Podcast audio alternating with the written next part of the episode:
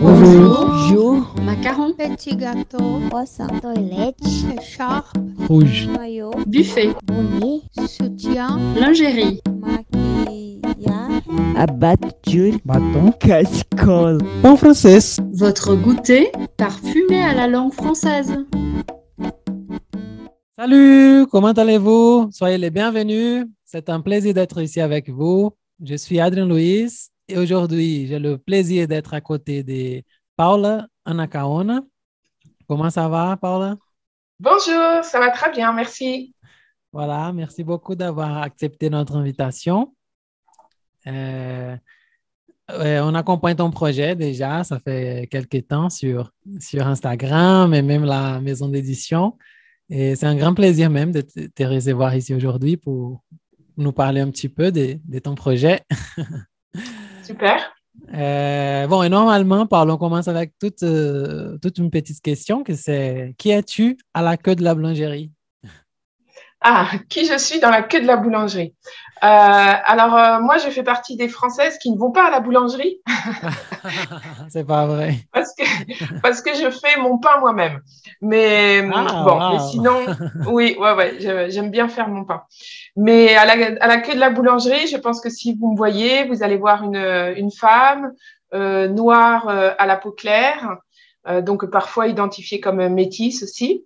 Euh, et puis après, en termes d'occupation professionnelle, euh, je suis aussi traductrice. Ça a été mon premier travail.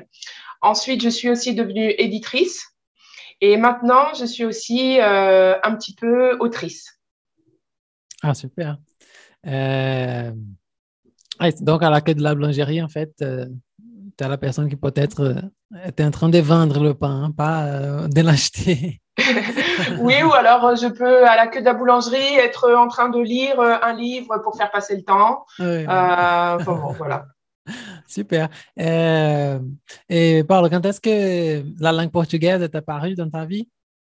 Parce que tu Alors, fais la fait- traduction de portugais-français ou il y a d'autres langues aussi?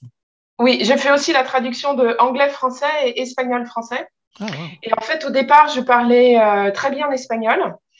Euh, et d'ailleurs, j'ai fait des études de anglais-espagnol. Et en fait, j'ai appris le portugais euh, juste quand j'ai terminé mes études.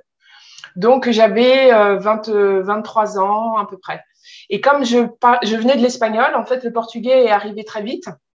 Donc, c'est vrai qu'au début, je parlais vraiment portugnol. Et après, peu à peu, voilà, j'ai réussi à différencier. Et bon, maintenant, je parle mieux portugais qu'espagnol. Mais voilà, c'est vraiment par l'espagnol que je suis arrivée au portugais. Ah, c'est cool. hein. Et ton nom, c'est plutôt portugais, je crois, hein, d'où? Alors, Ana. Caona, Ana Caona, en fait, c'est un nom, c'est pas mon vrai nom d'état civil. C'est un nom que j'ai pris pour, euh, pour mon, un nom d'artiste, en quelque sorte. Et Ana Caona, en fait, c'est une grande femme autochtone euh, en Haïti et qui, en Ah. fait, euh, est très connue dans les Caraïbes parce qu'en fait, ça a été une femme autochtone qui a lutté euh, contre la colonisation espagnole. Donc, euh, j'aimais bien cette femme-là parce qu'elle symbolisait un peu la résistance. Euh, donc voilà, c'est pour ça que j'ai pris son nom. Et c'est vrai que ça fait un nom qui est très euh, indigène. Ça, fait très autochtone au niveau de la sonorité. Oui, oui, c'est cool. Ouais, je le trouve super beau. J'adore. Ah, Donc, euh, cool. et c'est ça qui est bien quand on prend un nom d'artiste, c'est qu'on peut choisir le, le nom qu'on veut. Donc, euh, et puis après aussi, peu à peu, euh, avec euh, au fur et à mesure que ma conscience politique s'est aussi un petit peu euh, accrue, j'ai trouvé que c'était bien, euh, un petit peu comme euh, Malcolm X ou je ne sais quoi, de changer de nom parce que tous les afrodescendants, on sait que notre nom ne veut rien dire. C'est le nom soit de notre maître ou soit.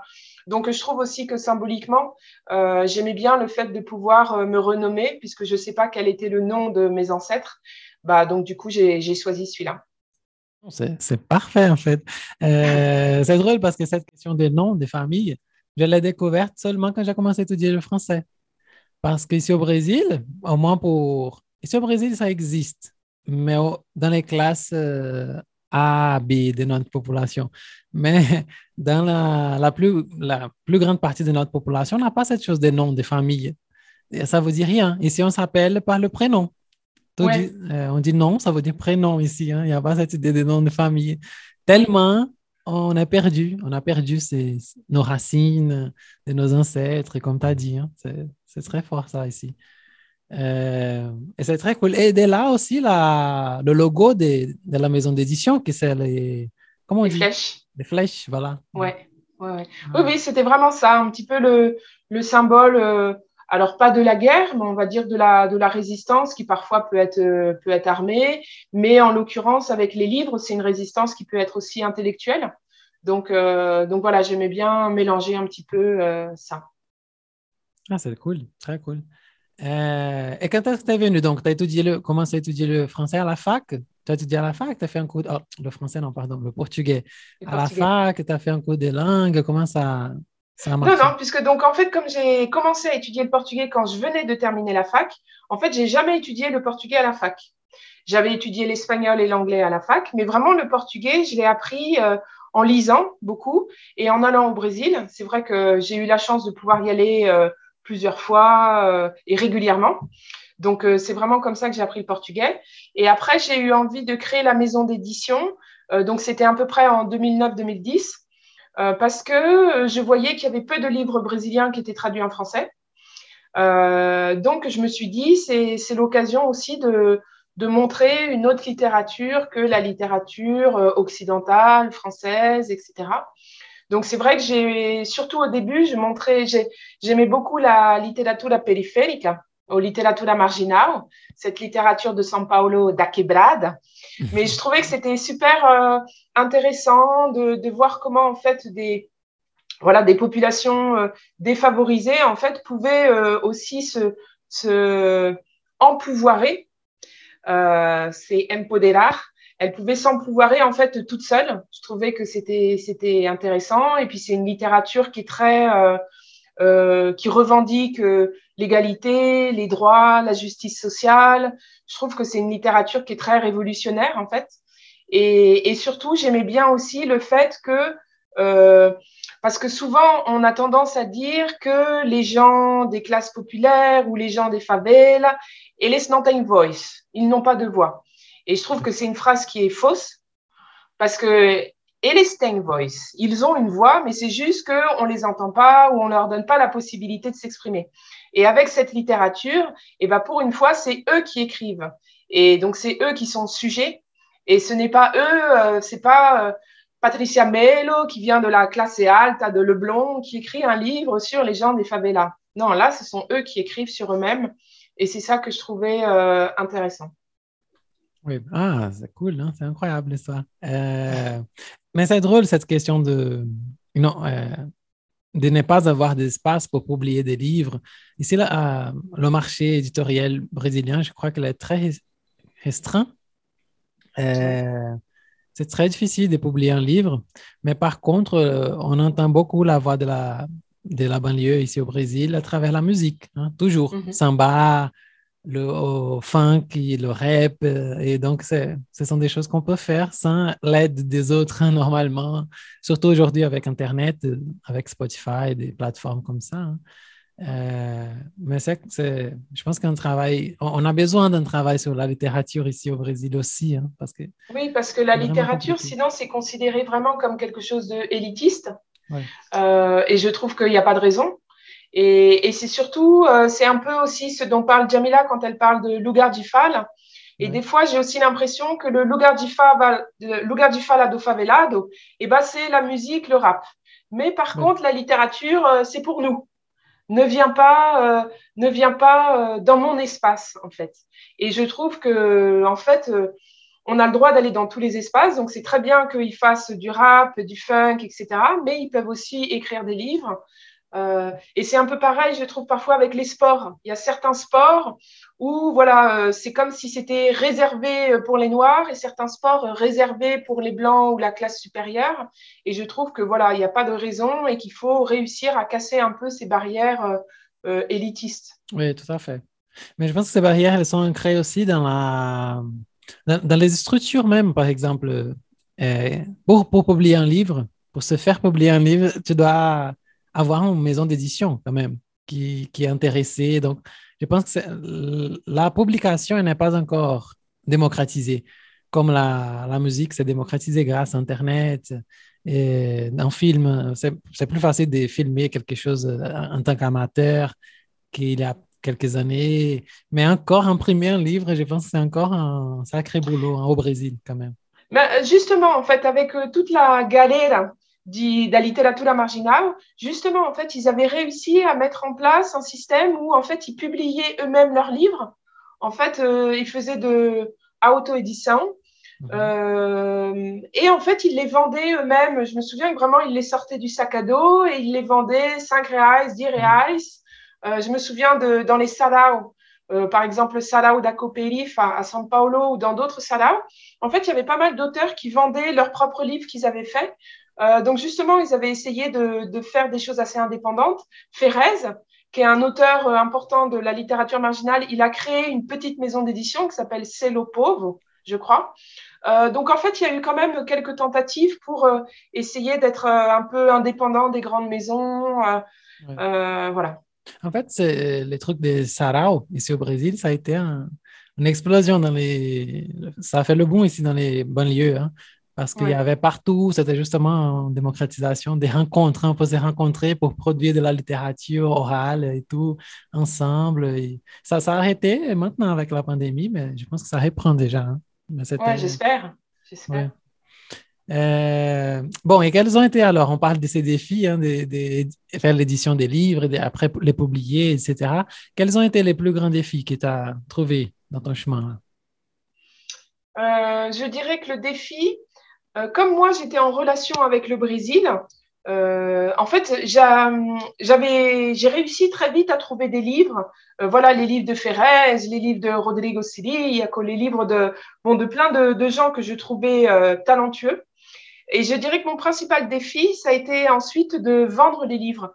Parce que tu imprimes, tu fais la diagrammation, tu, euh, tu imprimes, le livre arrive dans les cartons.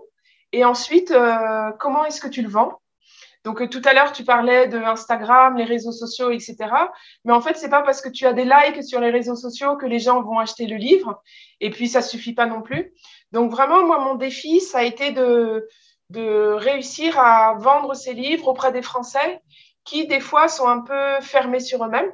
Surtout en ce moment en Europe, euh, les, les Européens sont un peu... euh, Ouais, ils sont refermés sur eux-mêmes et ils, pensent qu'il y a déjà trop de choses qui vont mal en Europe et ils n'ont pas besoin de s'occuper du reste du monde. Et donc, euh, des fois, ils ont. Voilà, et pourquoi est-ce qu'ils vont s'intéresser à la favela? Je veux dire, en France aussi, dans les quartiers, il y a des problèmes. Euh, je vais d'abord m'intéresser aux problèmes français avant de m'intéresser aux problèmes brésiliens. C'est un peu ça le problème que j'ai eu. Euh, donc voilà, c'est ça le, le défi, c'est commercialiser, diffuser les livres. Euh, et, et tu vends plutôt à Paris ou un peu partout en France? Comment ça se, comment ça se passe? Non, je pense que je vends relativement un peu partout en France. Euh, justement aussi, j'ai bon moi même si je suis basée à Paris, j'ai essayé, j'essaye de temps en temps de voyager dans les villes à Lyon, à Montpellier, à Rennes, pour essayer de rencontrer les lecteurs.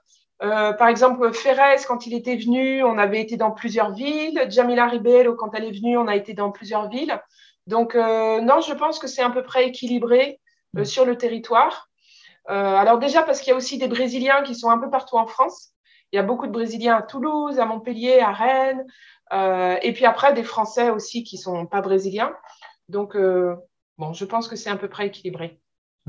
Et euh, pour le marché francophone, là, tu as déjà essayé quelque chose de vendre euh, au Canada, des pays africains et tout? Alors, euh, bon, comme notamment sur mon site internet, bon, là, le site internet, comme c'est mondial, j'envoie assez souvent des livres en Allemagne, en Belgique, en Suisse. Ça, c'est assez souvent. De temps en temps au Canada. Mais c'est vrai qu'en Afrique, je vends pas trop. Euh, bon, je pense parce que le coût du livre euh, reviendrait beaucoup plus cher par rapport à, à la vie de là-bas. Euh, et puis, bon, je pense qu'il faut essayer aussi de ne pas vouloir conquérir le monde tout de suite. Mon objectif, c'était la France, le marché français. Il y avait déjà pas mal de travail. Donc, je me concentre sur ça. Si voilà, quelqu'un arrive de Suisse, etc., pas de problème, je le vends, mais c'est pas mon objectif. Oui, voilà, petit à petit. hein. Voilà, exactement. Très bien. Et comment tu fais en fait pour choisir les textes que tu vas traduire? C'est ton goût personnel? Tu penses un peu dans le profil de tes lecteurs? Comment ça, ça se passe? Ouais, alors euh, c'est vrai que, bon, au tout début, c'était que mon goût personnel. Donc, c'était vraiment que les coups de foudre, euh, la passion, etc. Après, euh, il faut être aussi un petit peu réaliste. Donc, peu à peu, euh, il y a des livres qui marchaient bien, il y a des livres qui marchaient pas. Donc, euh, j'ai essayé un petit peu de tirer les leçons de ça. Euh, donc, c'est vrai que maintenant, quand même, je pense un petit peu plus à mon lecteur en me disant, est-ce qu'ils vont aimer? Est-ce que c'est un livre qui se passe au Brésil? Est-ce qu'ils vont réussir à s'identifier? Donc c'est vrai que je réfléchis un petit peu plus en termes commerciaux. Euh, donc voilà, mais en tout cas, même si aujourd'hui je réfléchis un petit peu plus euh, à la commercialisation, c'est quand même toujours des livres que j'ai adorés. Ça, j'ai encore jamais publié de livre euh, pour l'argent ou pour je ne sais quoi. C'est toujours vraiment le coup de foudre au départ. Mais après, c'est vrai qu'il y a plein de livres que j'ai adorés, mais que malgré tout, je ne publie pas parce que je me dis, je ne vais pas réussir à le vendre, ça va être compliqué, etc. Par exemple, ça fait à chaque fois, beaucoup de Brésiliens me disent, ah, pourquoi tu publies pas Carolina Maria de Jesus, euh, Quarto de Despejo? Parce que en fait, elle a été publiée dans les années 1960 en France, quand son livre, en même moment qu'au Brésil, et après, aujourd'hui, le livre est complètement esgotado, épuisé, et tous les Brésiliens me disent, ah, mais il faut que tu publies Carolina Maria de Jesus. Et en fait, moi, je leur dis, le problème, c'est que l'autrice, elle est morte, donc, je ne peux pas faire de Zoom avec elle, je ne peux pas faire d'Instagram Live. Donc, euh, comment est-ce que je vais vendre le livre? Ça, c'est la première chose. Et après, le, le truc, c'est que les Brésiliens me disent ça parce que pour eux, Carolina Maria de Jesus, c'est une autrice qui est importante pour le Brésil. Mais après, est-ce que pour la France, elle est aussi importante en termes de symbole en fait, et c'est aussi ça des fois où il faut que je, voilà, je réfléchisse. C'est-à-dire que c'est un symbole au Brésil, est-ce que c'en est un en France? Euh, Le Quarto de Despejo, ça se passe dans la favela des années 50. Donc, est-ce que en France, en 2020, ça, ça a de l'intérêt de publier un livre sur la favela des années 50 Est-ce qu'il ne vaut pas mieux plutôt publier un, un, livre de la favela de 2022 Donc, en fait, voilà, c'est typiquement un livre que j'adore, que je considère essentiel, mais que, euh, en tout cas, pour l'instant, je ne publie pas. Oui. Mais je, euh, quand tu as commencé à parler, je, en fait, je vais te dire que j'ai pensé à ce livre aussi. Mais oui, je comprends parfaitement. Hein. Même, même, oui, je pense que la favela des années 50 n'a rien à voir hein, avec celle d'aujourd'hui. Hein. Oui, donc c'est sûr que c'est intéressant pour voir l'historique, pour voir à, à quel ouais. point ça a changé, etc. Mais après, il faut se mettre. Euh, Imagine-toi, est-ce que ça t'intéresserait de lire un livre qui se passe dans la France des années 50, etc. Est-ce que tu n'aurais pas plutôt envie de lire un livre sur euh, la France actuelle? Enfin, donc euh, bon, il y a des, des raisons euh, pour euh, des raisons pour le publier, des raisons pour pas le publier. Mais voilà, je me dis, euh, ou peut-être que si c'était une grande maison d'édition, peut-être que eux, ils auraient la force pour euh, pour faire à côté un documentaire. Enfin, je sais pas. Mais moi, comme je suis petite, je me dis que je vais pas réussir à, à bien le défendre. Oui, oui, tout à fait. Et ça resterait un niche quand même, hein, de, comme des anthropologues français qui aimeraient connaître la France, euh, le Brésil des années 50, etc. Oui, ouais, exactement. Donc, euh, qui dit niche dit voilà, vraiment peu de livres vendus. Ouais. Donc, euh... ouais. Et bon, j'imagine déjà l'idée de traduire euh, Carolina, j'ai oublié son, Jesus, c'est déjà.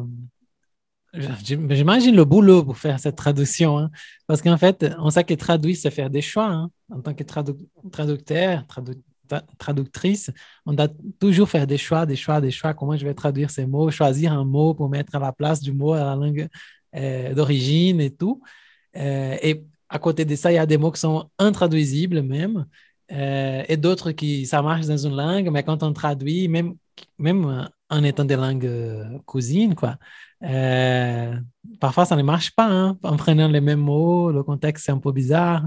Euh, comment tu fais ce, euh, ce, type de choix quand la sonorité n'est pas bonne en français, c'est pas comme en portugais, etc. Comment tu fais en ces moments de choisir les mots pour, pour la traduction? Alors, bon, comme moi je suis traductrice, bon, je pense qu'il y a peu de choses qui sont intraduisibles. Je pense que vraiment beaucoup de choses se traduisent. Euh, simplement parce que je vais dire que les sentiments humains, qu'on soit en Chine, au Brésil, en France, euh, l'amour, la mort, euh, la vengeance, toutes ces choses-là. Bon, c'est avec des mots différents, mais on va dire que ça peut, on, on peut trouver quand même des équivalences. Euh, là où ça peut être très difficile à traduire, c'est notamment pour des, ouais, des choses qui n'existent pas ailleurs. Donc, euh, par exemple, je sais que j'avais souvent beaucoup de mal à traduire tout ce qui vient du sertan. D'ailleurs, le sertan, ça se traduit pas en français parce qu'il n'y a pas de sertan en Oui. France. Mhm. Donc, tous les chic et chic, tous les, les cactus, les mandacarous, les trucs comme ça, c'est vrai que en français, euh, les seuls mots qu'on a, c'est les mots scientifiques en latin, des choses comme ça. Donc, c'est vrai que là, c'est assez difficile. Donc, euh, bon, soit euh, l'astuce, ça peut être de faire euh, la petite note de bas de page, on laisse le mot en portugais, on fait une note.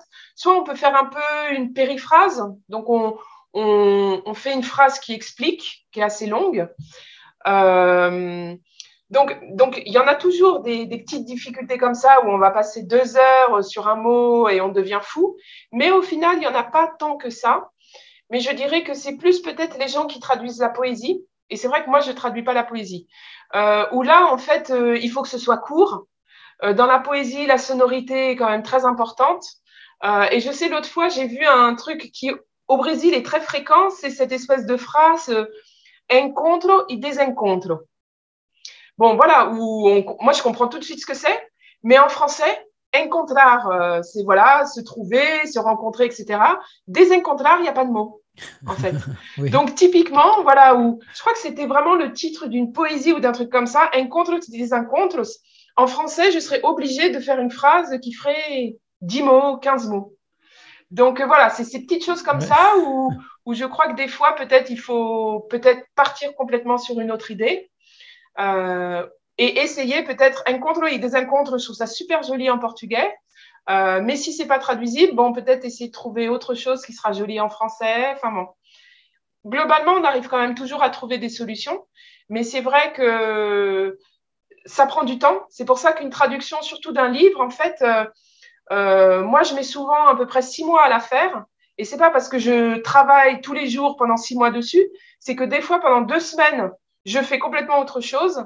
Et en fait, pendant ce temps, je, là, dans ma tête, je pense à la petite expression et tout d'un coup, euh, je vais trouver une solution. Donc, c'est pour ça que c'est bien d'avoir un petit peu de temps pour euh, avoir des solutions qui peuvent, euh, qui peuvent apparaître. Et jusqu'à aujourd'hui, c'est toi-même qui fais les traductions? Comment c'est le processus-là des traductions? Ouais, bah comme justement à la base je, je suis traductrice, c'est vrai que je traduis aussi dans la maison d'édition, euh, déjà parce que j'aime bien traduire, ensuite parce que comme ça c'est moins cher, euh, j'ai pas j'ai pas à me payer. Euh, et bon, de temps en temps j'ai j'ai fait traduire par d'autres personnes. Euh, j'ai quelques livres qui ont été traduits par euh, par d'autres, mais en fait le problème c'est que ça coûte euh, très cher. Euh, donc là, je l'ai fait parce que c'était des traducteurs qui m'avaient proposé un livre ou des choses comme ça. Mais c'est vrai que en général, j'essaye de le faire moi-même. Voilà. Et, et par goût et aussi par question de par question financière. Oui, Ah, parfait. Euh, oui, c'est vrai que, parce que parfois je pense qu'en portugais, on invente beaucoup de mots. Je ne sais pas si tu, Ouais. Tu vois ça, Oui, oui, je pense qu'en français, on invente un peu moins peut-être. Ouais, bah c'est que le français, le portugais est une langue euh, en fait euh, voilà très élastique un petit peu et surtout et ça je pense que c'est aussi de toute façon un petit peu la mentalité brésilienne. Vous êtes beaucoup moins strict par rapport à la langue. Vous vous permettez de de faire euh, ce que vous avez envie. Alors que le français avec la langue, il y a des règles et on peut pas changer les règles. En fait, on est beaucoup plus strict. Euh, donc c'est vrai que vous vous avez plus de jogo de cintura Oui, dans la, dans la langue. Et on, oui, c'est vrai. On ne respecte pas, pas du tout les règles. hein. On fait ce qu'on veut et voilà. Ouais. Alors que nous, les Français, ils sont tellement, tellement euh, direitinho avec la langue, il faut pas faire ça. Et si le sujet, c'est ça au début d'une phrase, parce que c'est typique des Brésiliens, ils commencent la phrase avec un sujet et à la fin de la phrase, c'est un autre sujet. Euh, donc euh, en français, typiquement, bah, il faut que je la réécrive. Et donc, je vais le faire un petit peu plus quadrado. Oui. Peut-être, je dirais que euh, la, la langue, enfin la langue, le français que les, les jeunes peuvent parler dans les banlieues, c'est un français qui est beaucoup plus euh, imagé, qui est plein d'influences de l'immigration. Ouais. Donc je pense que eux, ils ont plus de flexibilité par rapport à, à la langue. Euh, mais c'est la langue qui est informelle en fait. C'est, on peut pas, on peut pas l'écrire dans les livres. Mais moi, des fois, quand j'entends un petit peu les jeunes dans la rue euh, parler, je trouve que c'est super. euh, justement, ils sont très inventifs, un petit peu comme euh, le brésilien. Mais c'est vrai qu'on peut pas, on peut pas l'écrire pour l'instant en tout cas. Ah ouais? Euh, Il y a un livre ici que j'ai déjà lu qui a ce langage, que c'est O Sol na Cabeça, je crois, si je ne me trompe pas. Tu connais? C'est un livre, un livre, euh, je vais voir si c'est ça même. C'est un livre, euh, oui, c'est ça, publié au- à Rio. En fait, c'est un mec euh, qui habite dans une favela qui a écrit avec le langage du favela à Rio. Ça, ça s'appelle Giovanni Martins, l'auteur. Ah oui, oui, oui, oui, oui, je vois qui Ouais. c'est. Oui, oui. Oui, il a réussi à publier un livre avec un langage vraiment de la banlieue, ici des favelas, ici Ouais. au Brésil, et à Rio. Et c'est super, c'est très cool parce que c'est assez rare hein, d'avoir Ouais. cette, cette possibilité hein, d'utiliser ce langage dans une publication d'un livre et tout. Ouais, ouais, complètement, ouais. Euh, mais voilà. Et est-ce que tu as un livre en particulier qui t'a touché d'une manière différente ou qui t'a posé trop de soucis au moment de traduire, qui t'a marqué en fait dans, ces processus de traduction et tout? Bah, en fait, euh, beaucoup de livres, je vais pas dire tous les livres, mais beaucoup des livres que j'ai traduits et publiés, c'est des livres qui m'ont qui, qui m'ont marqué, qui m'ont beaucoup enrichi, en fait, euh, intellectuellement. Je sais que quand j'ai traduit les trois livres, j'ai traduit trois livres de Conseil sans ébaliste, et en fait, euh, ils n'étaient pas spécialement difficiles à traduire, hein, mais c'est vrai qu'elle a une écriture qui est quand même très poétique. Donc, euh, moi, j'essayais de rendre la poésie en français. Et c'est des livres qui me, voilà, qui m'ont marqué parce que euh, c'est vrai que quand on est plongé dans ces livres-là pendant plusieurs semaines, euh, du coup, j'ai aussi appris à connaître Conseil 100. Donc, ça a vraiment été un, un livre qui a un petit peu changé, euh, ouais, des livres qui ont un petit peu changé ma vie. Après, il y a tous les essais que j'ai publiés de Jamila Ribeiro, Grada Quilomba. Tout ça aussi, c'est des livres qui m'ont, voilà, où j'ai, en même temps que je traduisais, j'apprenais. Et ça, c'est vraiment génial. En fait, des fois, je suis devant mon ordinateur et je dis waouh, c'est génial ce qu'elle dit, j'adore. Donc, euh, donc ça, c'est vraiment très riche et je sais que j'ai de, de la chance de faire ça. Donc, euh, je dirais que vraiment beaucoup de livres. Voilà, euh, Conseil 100, Jamila, Grada, euh, Rodney Williams qui a écrit un livre sur l'appropriation culturelle que j'ai vraiment trouvé intéressant. En fait, ouais, beaucoup de livres m'apportent. euh, m'apporte des choses. Et, et justement, quand après, tout à l'heure, je disais que j'étais autrice, je pense que quand j'ai commencé à écrire mes livres, c'était justement un petit peu pour... euh, j'avais digéré tous les livres que j'avais édités, traduits, et c'était une façon aussi un petit peu de les de, de les d'écrire à ma sauce, en quelque sorte, tout ce que j'avais lu et traduit. Oui, qu'est-ce que c'est beau. hein? Euh, et, et normalement, tu as, l'habitude de parler avec des, des écrivains ou écrivaines et tout? Oui, bah parce qu'en fait, euh, tu veux dire quand je les traduis? Oui, quand tu les traduis. Pour Ouais. faire, ça fait partie du processus de tra- traduction que tu fais. Ouais, ouais, ouais, ça c'est vrai que ça fait partie. Alors j'essaye quand même de pas les appeler euh, toutes les semaines, mais en fait c'est vrai que bon, je traduis et puis après je me fais un petit document Word à côté euh, avec mes questions. Et, et après c'est vrai que voilà, soit on se parle sur Skype, soit des fois euh, quand elles viennent, euh, enfin souvent quand elles viennent en France, le livre est déjà publié, mais toujours euh, au moins une fois on se parle à la fin de la traduction du livre où je vais demander euh, quand j'ai des doutes. Parce que c'est vrai que des fois, les phrases, elles peuvent être interprétées de plusieurs façons. Euh, ou des fois, par exemple, je demande est-ce que je peux changer le titre du livre? Est-ce que je peux changer le, le nom de la personne? Parce que des fois, les prénoms peuvent, surtout au Brésil où vous avez beaucoup de apelido, des surnoms. Euh, bah, si en français je garde le apelido brésilien, le français il va pas connaître le, il va pas comprendre le trocadillo, le jeu de mots. Donc voilà, des fois je change un petit peu les, les noms. Donc, toutes ces choses-là, voilà, je demande à, à l'autrice ce qu'elle en pense. Euh, donc, on fait un petit peu de, de jeu comme ça. Euh, et puis, c'est vrai, par exemple, notamment pour euh, Ferrez. Alors, lui, je, je, lui avais parlé plusieurs fois parce que des fois, je lui demandais traduit en portugais euh, formal ce que tu veux dire parce que je comprends rien, quoi. Donc, oui. euh, c'est vrai que c'était une gilia qui était tellement des fois forte que je lui disais je lui demandais, voilà, qu'est-ce que ça veut dire? Il disait, ah, ça, ça veut dire euh, par exemple, je me souviens à un moment, il disait os vermes, vermes, vermes. Ouais, ouais. Là, c'est quoi les vermes? Il m'a dit, ah, policiao. Ah, d'accord. Donc voilà, des fois, il fallait qu'il fasse un petit dictionnaire comme ça. Donc, euh, mais c'est des choses qui sont, voilà, des, des petits, des petits détails, en fait. Oui, oui, c'est. Ce sont des petits détails, mais ça, c'est c'est vraiment difficile hein, de comprendre. Euh, Ouais. Et c'est coup- vrai que j'ai beaucoup d'admiration, par exemple, pour les traducteurs euh, qui traduisaient euh, autrefois euh, dans les années euh, 70, 80, etc., où il n'y avait pas d'Internet. Parce que c'est vrai que là, par exemple, typiquement, vermes, je vais chercher sur Google et puis je vais quand même finir par comprendre ce que c'est. Et autrefois, en fait, ce que j'ai appris, c'est que beaucoup de traducteurs correspondaient avec les auteurs euh, par des lettres. Euh, donc, ils s'envoyaient des lettres qui mettaient un mois à arriver. Ensuite, l'auteur répondait, ça mettait encore un mois. Donc, bon, c'était complètement autre chose. Mais je pense qu'autrefois aussi, les traductions étaient de moins bonne qualité.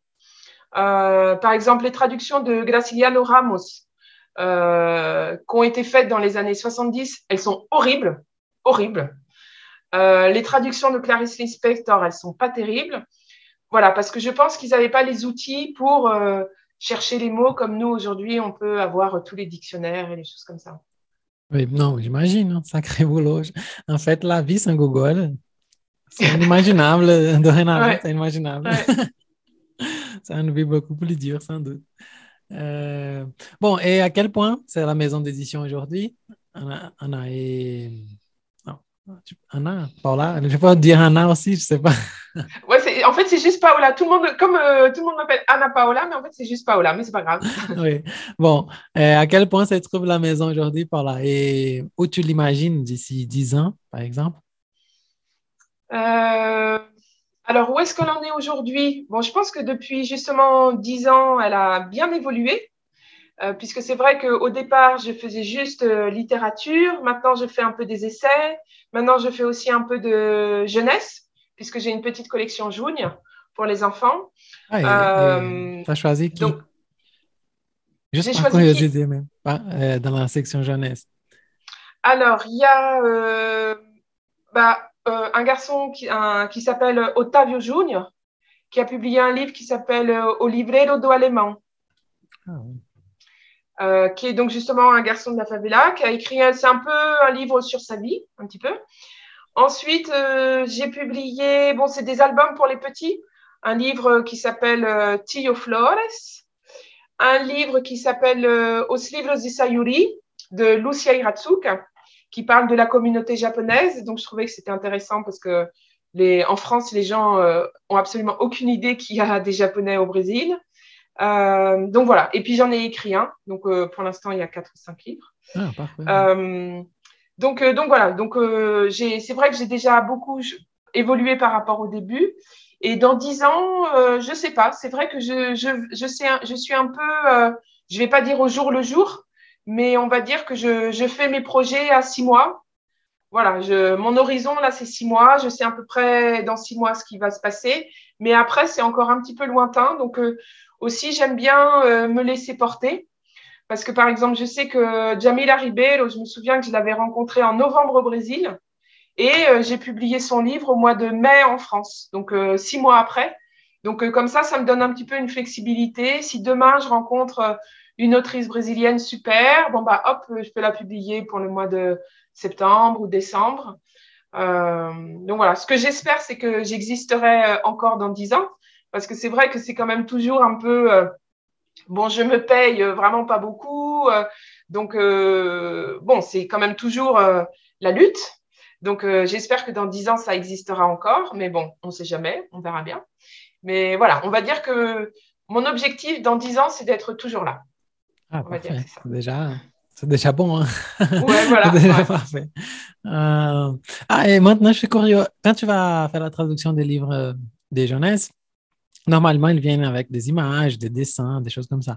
Est-ce que tu les conserves ou tu les changes par d'autres images? Comment tu fais? Non, là, je les conserve. Ah oui. Parce que quand même, souvent, les livres jeunesse, les, les illustrations, elles vont vraiment bien avec le texte. Euh, et souvent, quand je choisis le texte, c'est parce que et j'ai aimé le texte et j'ai aimé les illustrations. Donc, euh, vraiment, euh, je prends les deux en même temps. Oui, ah, parfait. Mhm. Alors, le plus important, hein, comment on fait pour acheter les livres euh, Anakaon? alors, c'est vrai qu'il y a le site internet qui s'appelle donc euh, anacaona.fr et donc euh, où je livre dans le le monde entier. Alors malheureusement, c'est vrai que pour le Brésil, je suis obligée de mettre des frais euh, d'envoi parce que c'est quand même euh, cher, mais j'essaye vraiment de les faire euh, au minimum. Euh, et après, pour les, les gens qui écoutent le podcast et qui sont en France, bah, ils peuvent quand même acheter sur le site internet ou ils peuvent aller en librairie. Euh, mais c'est vrai qu'en librairie, souvent, il faut commander le livre. Euh, parce que les libraires, ils vont avoir le dernier livre, le plus récent, mais ils vont peut-être pas avoir le livre de l'année dernière ou des choses comme ça. Euh, donc voilà, c'est vrai que le, le plus simple, c'est le site. Et puis, euh, bah, de temps en temps, euh, je, je vais euh, faire des salons. Par exemple, là, au mois de mai, je vais faire un salon à Saint-Malo. C'est une ville euh, en Bretagne. Euh, donc voilà, le, ça dure 3-4 jours et c'est vrai que c'est l'occasion de, de se rencontrer, d'acheter les livres. euh, donc, euh, donc voilà. Ouais. Et, et tu t'es pas lancé encore à- dans le marché des e-books, par exemple? C'est très bon pour le Brésil. Euh, Si, justement. Et donc, c'est vrai que pour les Brésiliens, ça peut les intéresser. En fait, je fais pas tous les livres en e-book, mais j'en ai quelques-uns. Et donc, d'ailleurs, sur le site internet, euh, quand vous allez sur anacaona.fr, il y a, euh, vous allez voir nos livres ou quelque chose comme ça. Il y a un truc e-book. Et du coup, il y a la liste. Et donc, je sais que, euh, je crois que les trois livres de Conceição Evaristo, ils sont en e-book. Euh, il y a deux livres de Jamila Ribeiro qui sont en e-book. Euh, il y a quelques livres sur la favela. Le livre de Ferrez, il est en e-book. Enfin voilà, il y en a quelques-uns. Mais c'est vrai qu'en fait, en France, euh, le- l'e-book, ça marche pas beaucoup. Les Français, ils aiment pas trop. Euh, donc en fait, c'est pour ça que je le, je le fais pas toujours. Ça dépend un petit peu. Ah, Mais et c'est vrai que pour les Brésiliens, ça peut être bien. Et surtout, en plus, comme euh, du coup, il n'y a pas les frais de port, etc., j'ai fait attention à faire un e-book qui est à entre 7 euros et maximum 9 euros, ce qui est plutôt pas trop cher. Normalement, les e-books, c'est plutôt 12, etc.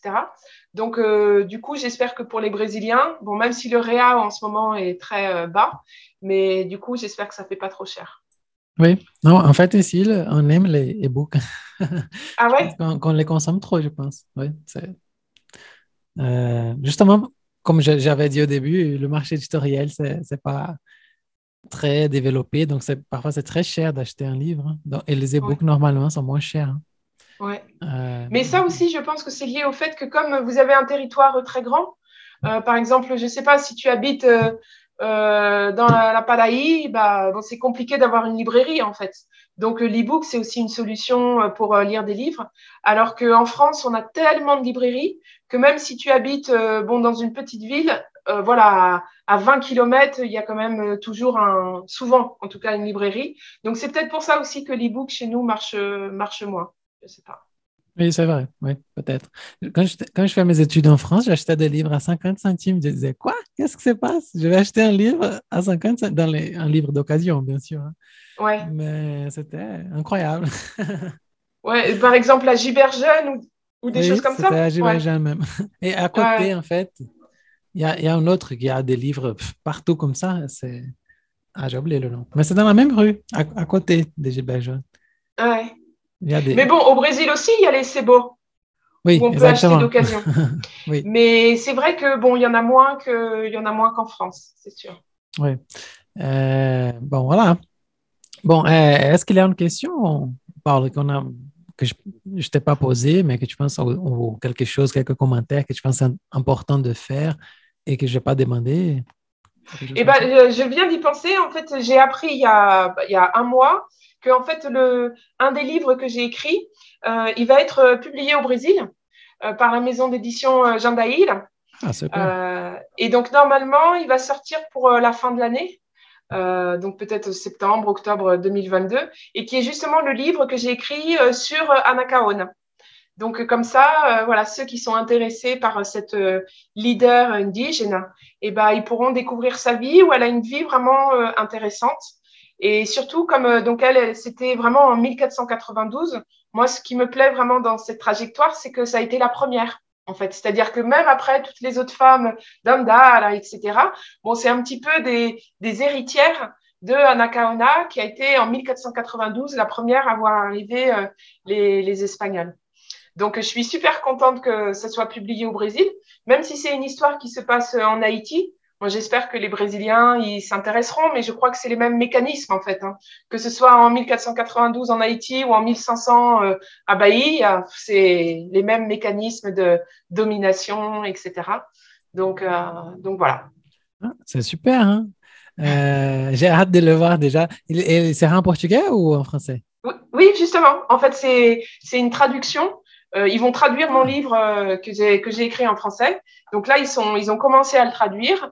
Euh, je ne sais pas quel titre ils vont donner. Est-ce qu'ils vont donner laisser le même titre ou faire un titre euh, différent? On verra. Mais ouais, ouais. Donc ce sera vraiment pour le public brésilien. Ah, et alors, comment je te sens en tant que traductrice traduite? Et ben, j'attends de voir le livre. Déjà, je lui ai dit. Euh, bon, j'espère que je vais pas être chatte, Oui, les Euh, pauvres. mais je vais quand même relire la traduction, etc. Euh, voilà, pour l'instant, je ne l'ai pas encore vu, donc euh, on verra bien. Oui, les pauvres. C'est toujours comme ça, un professeur qui va faire des cours, un médecin qui va aller au médecin. C'est toujours un petit conflit là. Ouais, ouais, mais j'espère que je vais être sympathique. Et... Oui, voilà, c'est cool. hein. Bon, malheureusement, on arrive à la fin. C'est... J'adore notre conversation, hein, c'est très bon. Bah, moi aussi, merci beaucoup, c'était très sympa. Euh, et normalement, on pose une toute dernière question, que c'est, euh, Paul, qu'est-ce qui va avec euh, ton pain aujourd'hui? hein? Comment tu vas farcir notre pain français? Euh, hmm.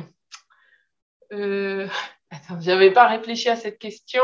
Oui, déjà, c'est des indications même, hein, des films, lectures, podcasts, ce que tu aimes, musique.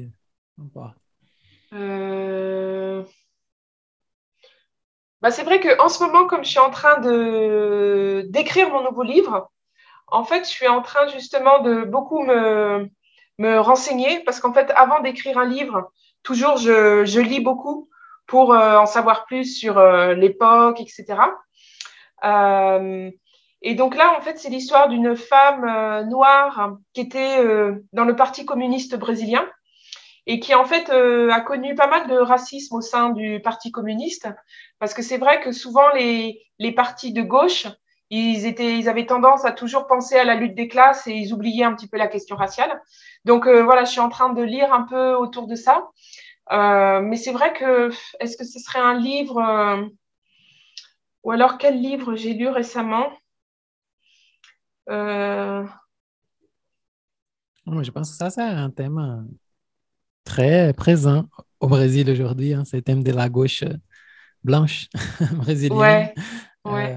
Euh, ouais, c'est- Ouais, voilà. Donc, en fait, j'ai lu des choses sur ça, mais c'était pas vraiment des livres, c'était un peu des choses sur Ah. Internet, des articles universitaires. Donc, voilà, c'est des lectures un petit peu utilitaires, euh, pas toujours des, ouais, voilà, des lectures plaisir, mais qui me permettent un petit peu de comprendre comment ça fonctionnait. Ah, voilà, parfait. Ouais. Bon, déjà, merci beaucoup même d'avoir accepté notre invitation. Euh, ça a été très bon de t'écouter. C'est un très beau projet. Merci, en fait, de, de le faire. hein. Bah, tu as une préoccupation merci, de euh. chercher des, des écrivains plutôt noirs, euh, des banlieues, qui n'ont pas, comme tu as dit, n'ont pas vraiment de voix et donner cette voix ailleurs, hein, encore pour nous, c'est un, un un travail très important. Merci même. Eh ben, merci. à vous. Et puis, j'espère que le Brésil va continuer à, à produire des écrivains euh, de talent, en fait. Parce que vraiment, euh, pendant toutes les années Lula, etc., il y avait une explosion de talent. Et j'espère que là, avec euh, Bolsonaro et la pandémie, euh, les gens vont continuer à produire de l'art et produire de la culture parce que c'est vraiment nécessaire. Donc, euh, voilà, continuez. Et puis, moi, dans ma petite mesure, j'essaye de, de faire connaître ces gens-là euh, en France. Voilà. Ah, parfait. Bon, pour ceux qui nous ont accompagnés jusqu'ici, merci beaucoup de nous avoir écoutés. Euh, comme d'habitude, on aura des contenus exclusifs sur, no- sur notre Instagram, podcast. Et on va taguer Paula et vous pouvez la suivre et accompagner son travail. Allez sur le site aussi, Anacaona Édition. Et voilà. Bon, Euh, eh bien, à bientôt. Et puis, euh, merci encore. Voilà, merci, ciao. Salut. À bientôt. Bonne journée. Bonne soirée. Et oui. Ciao. À la prochaine.